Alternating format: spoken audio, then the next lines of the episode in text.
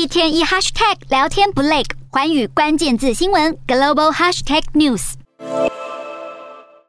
炮击声此起彼落，北顿内茨克市区不断冒出浓浓白烟。经过多日激战，乌军已经被逼出市中心。乌东亲俄的分离主义分子更宣称，北顿内茨克最后一座连外桥梁已经被摧毁，当地乌克兰守军必须投降，否则就准备殉国。泽伦斯基表示，占领者的关键战术目标没有改变，他们正在北顿内茨克市推进，当地发生激烈战斗，乌军正在捍卫这座城市的每一寸土地。而乌克兰政府持续发出急迫的呼吁，要求各国提供更多武器来协助保卫北顿内茨克。乌克兰当局指出，北顿内茨克可能是争夺乌东顿巴斯之战结果及这场战争未来走向的关键，希望能够成功守住北顿内茨克。